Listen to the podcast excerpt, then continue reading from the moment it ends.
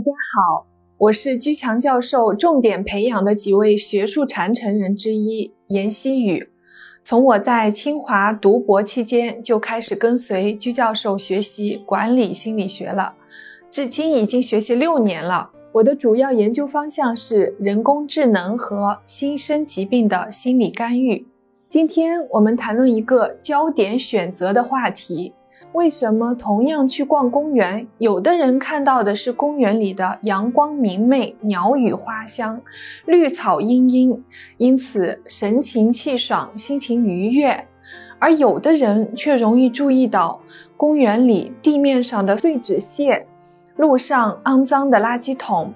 湖面漂浮的树枝，因而呢就心情沮丧、郁郁寡欢。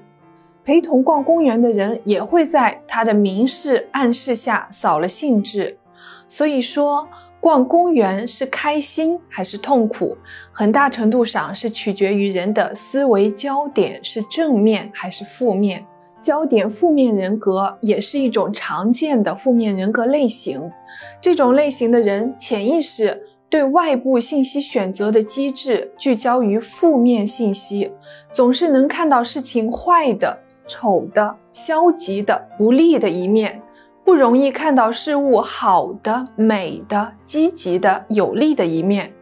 遇到好事的时候，喜悦感也比常人低，很容易发现事情美中不足的一面，或者注意到事情的遗憾。你想知道心理学中焦点负面人格的形成原因以及改善方法吗？这里我们准备了一份焦点负面人格批判的文章，想要获得这个文章的，根据后面显示的方式免费报名获取。免费获取焦点负面人格批判电子资料方式一：发送短信“焦点”两个字到居教授工作手机号